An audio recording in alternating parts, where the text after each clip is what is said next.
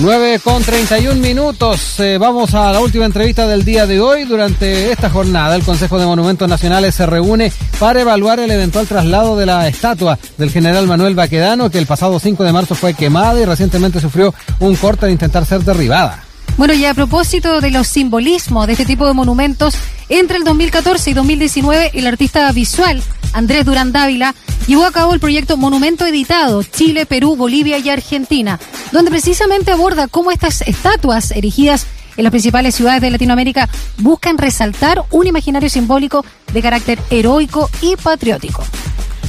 Pero surge la pregunta, eh, si en la actualidad estos monumentos se encuentran desvinculados del proyecto de ciudad. Eh, al respecto queremos justamente conversar con Andrés Durán Dávila, que ya está con nosotros en línea a esta hora, ya lo decíamos, artista visual, creador del proyecto Monumento Editado, licenciado en Bellas Artes de la Universidad Arcis y magíster en prácticas artísticas contemporáneas de la Universidad Finisterra. ¿Cómo estás, Andrés? Muy buen día, gracias por estar con nosotros. Hola, buenos días, Rodrigo, Daniela. Gracias por la invitación. Hola Andrés, qué gusto conversar contigo de un trabajo que personalmente conozco. Recuerdo haber ido justamente a la inauguración, si no me equivoco, en la Galería Gabriela Mistral, ¿no? De lo que fue Monumento Editado Chile.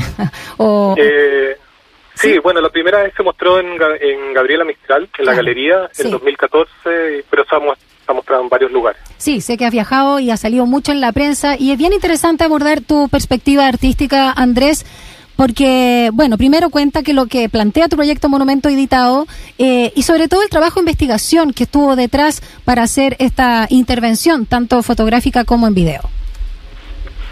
Sí, mira, mi trabajo, bueno, como tú dices, fue una investigación eh, de cinco años, comencé el 2014 y lo di como más o menos por cerrado el 2019, y tiene que ver con monumentos de mediados del siglo XIX hasta mediados del siglo XX. Eh, en, ese, en ese momento me llamó la atención eh, lo desconocido que eran los próceres que estaban sobre, sobre estos pedestales. Eh, de alguna manera pasaban a ser como monumentos invisibles. Mm. Es extraño decirlo ahora porque unos años después están en, primeras planas y está todo el mundo hablando de, de qué es lo que representan pero en ese momento eran un poco invisibles. Los únicos que los miraban eran eh, los turistas que sacaban fotos y eso. Eh, entonces lo que empecé a hacer fue eh, a ficcionar, armar imágenes de, ficticias en fotografía y en video, de alguna manera como haciendo una extensión del pedestal y empezando a cubrir eh, las esculturas, eh, dejando solamente a la vista como ciertas partes de la escultura, los pies, las piernas o, algún brazo. Eh, mi intención en ese momento era, de alguna manera, eh, no sé, volver a mirar estos monumentos y pensar cuál es su función hoy en día en la ciudad contemporánea. Perdona Rodrigo y perdona Andrés, ahí quiero detenerme porque pasó algo muy curioso que yo siempre lo comento. Cuando fue la inauguración, el 2014, en la Galería Gabriela Mistral, en pleno eje Alameda, donde tú también centraste en primera instancia tu trabajo con estas esculturas, eh, bueno, tu trabajo que estuvo muy, muy, fino y muy bien hecho en términos eh, gráficos y audiovisuales, daba cuenta de eh, un montaje que tú hiciste en video de estas esculturas literalmente editadas, estos monumentos, y a propósito de la del general Baquedano, dejaste justamente los pies del caballo, ¿no? Que ahora también están eh, siendo tema. Pero eh, la gente comentaba en la galería, más allá de que, cayera en el juego de la ficción, que nunca se habían fijado en esa escultura tan particular, mira, que, que no se le veía la cabeza, el torso a la persona, sino que estaba, eh, como tú decías, solo una parte de la misma. Como que la gente se compró eso.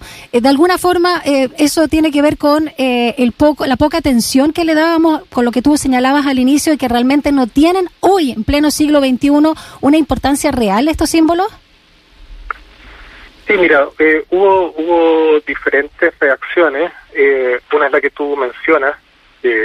algunos dudaban si realmente ese monumento estaba así de cubierto. Claro, empezaban a dudar cuando empezaban a ver que habían muchas esculturas así, ya era demasiado raro de que, de que estuvieran todas cubiertas. Y, empezó a pasar algo bien, bien interesante, que era, eh, de alguna manera, lo que pasaba dentro de la galería era eh, la ficción, pero saliendo de la galería, ahí en la Alameda, estaban los monumentos reales. Entonces había un juego entre ficción y realidad y el espacio público eh, que a mí me interesaba mucho. En el fondo, mi, mi trabajo también nunca ha, ha planteado como una sola mirada sobre el monumento, sino que más bien dejar abierta la pregunta eh, por, por una, una pregunta súper válida que es, en ese momento, era cuál es la función de estos monumentos en el espacio público, a quién representan, eh, eso. Muy vigente el día de hoy. Oye, Andrés, eh, hablando también del, del, tema de la vigencia, tú ya lo mencionabas, ¿ah? el, el, la revisión que se ha hecho por parte de algunos sectores de nuestra sociedad de muchos de, de, estos monumentos. Me recuerdo también para el estallido social que en, distintos, eh, en distintas, distintas, ciudades de nuestro país incluso fueron hubo monumentos que se sacaron, eh, se los llevaron para otro lado, se los tiraron al agua. Hubo mucho de, de ese tipo de, conductas dentro de, manifestantes particularmente.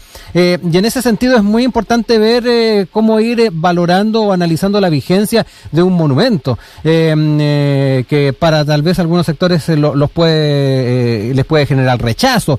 hablemos un poco de eso y cómo la, cultura, el monumento, el, también, ¿ah? quienes están encargados de los monumentos nacionales, pueden también hacer ahí un, análisis de, de, de, qué, qué monumentos están generando escosor o pueden estar generando también rechazo en la, en la población. Eh, sí, bueno, eh, eh es súper interesante lo que lo que pasó después del estallido social. Eh, bueno, yo no yo no soy historiador ni nada, sí. sino que más bien mi, mi, mi visión es desde, desde, las artes visuales uh -huh. y, y eh, de alguna manera he investigado un poco el tema en, en la misma calle del, del eh, para mí eh, más allá de lo que representa a, como una, en una primera mirada al monumento, en el caso de Baqueano, al prócer Baqueano, al general, eh, creo que eh, de alguna manera nos hablan de nuestra de nuestra propia sociedad, de nuestra cultura. Eh, dejan en evidencia ciertas eh, características y aspectos que son propios de nosotros.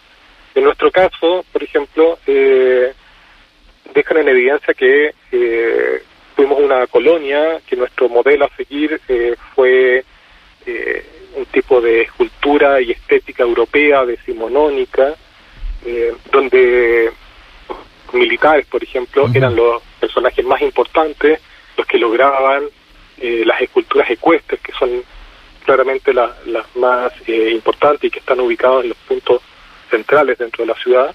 En ese sentido, los intelectuales era un escalafón más bajo. Claro. Entonces, si, si, te fijas, todo ese tipo de cosas habla de cómo, de, de nuestra construcción social, eh, desde las bases.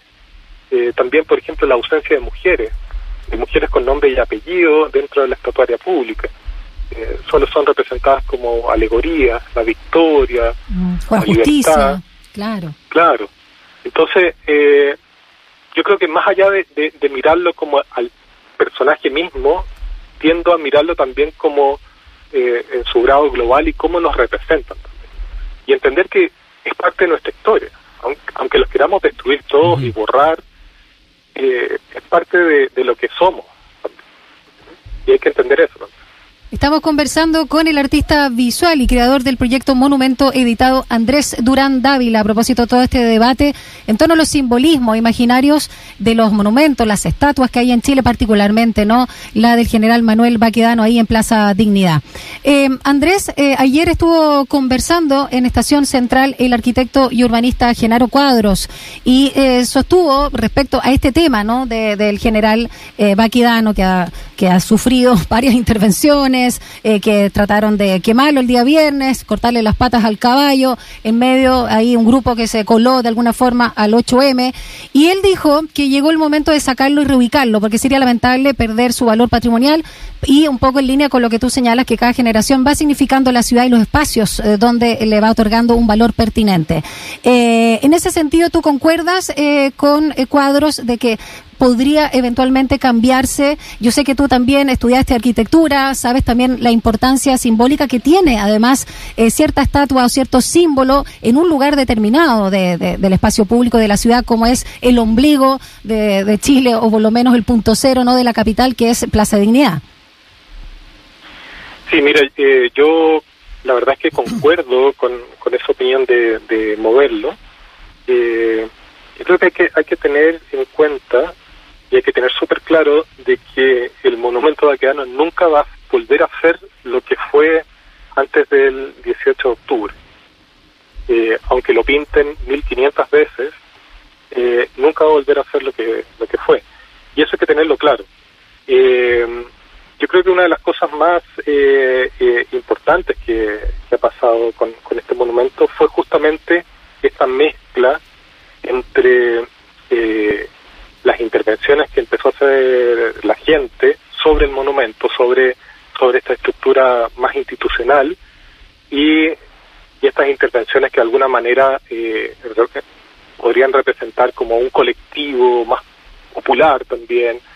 Eh, creo que lo, la mezcla que se generó ahí fue eh, súper importante y de alguna manera también da cuenta de, de una cierta diversidad, de, de, de, una diversidad que somos como sociedad también.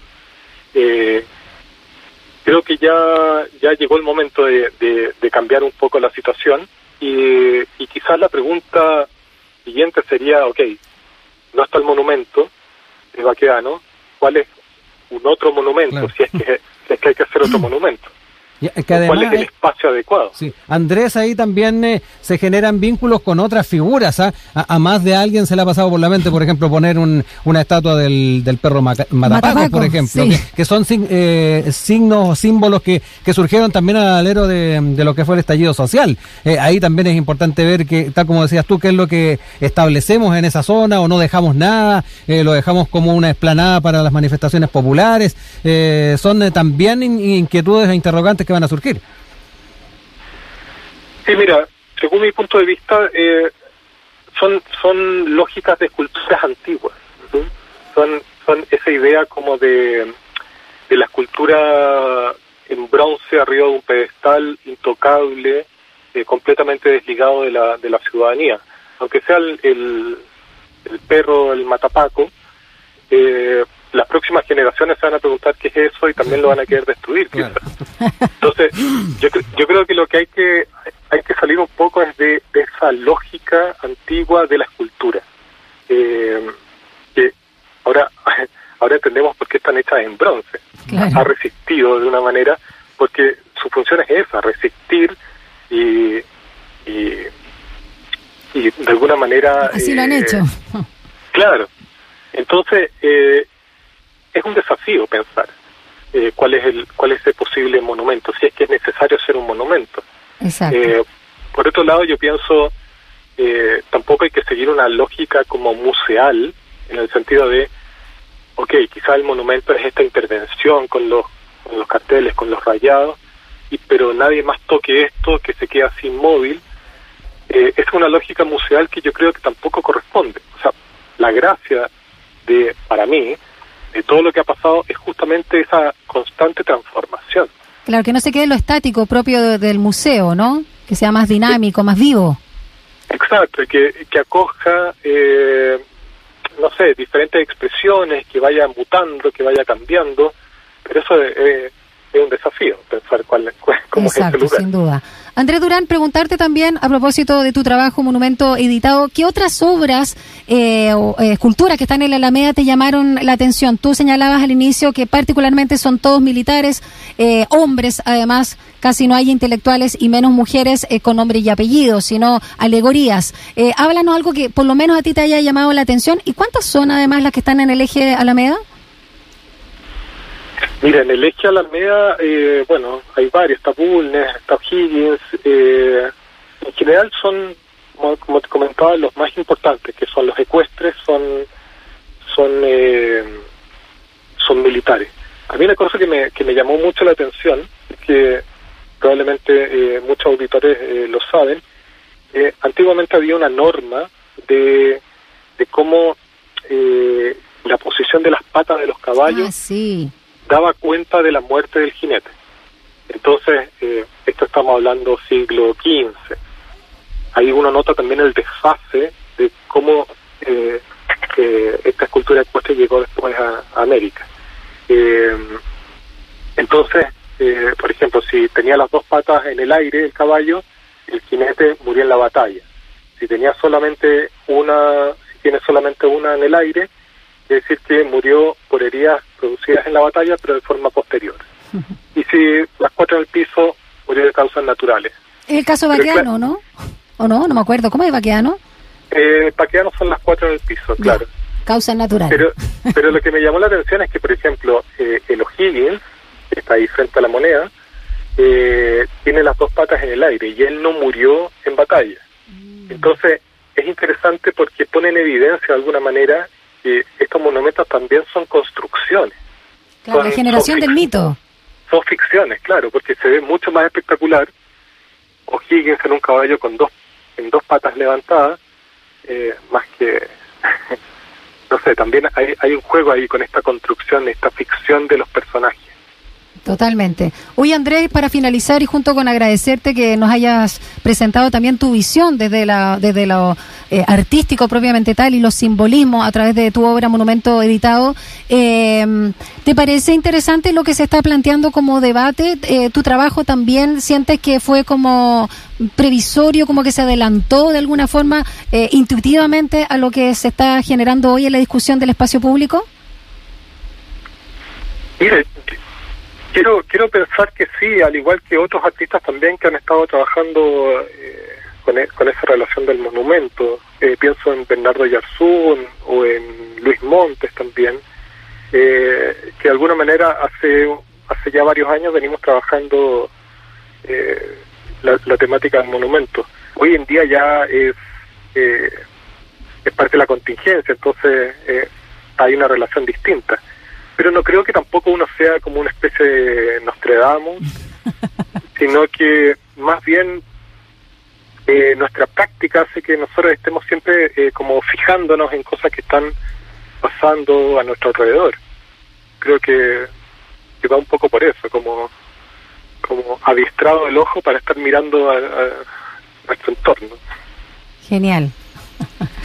Bueno, eh, queremos agradecer a Andrés Durán Dávila, eh, que nos ha estado comentando ¿ah? a propósito de, de lo que ha sido su proyecto Monumento Editado, los alcances que tiene para nue- nuestra ciudadanía estos monumentos y particularmente en el marco de la discusión que se está dando con la estatua del general Baquedano en eh, Plaza Dignidad, Plaza Italia, Plaza Baquedano, como la quieran llamar. Andrés, muchas gracias. Gracias, Andrés. Un abrazo grande. Cuídate mucho. Gracias a ustedes, un abrazo. Saludos. Chao.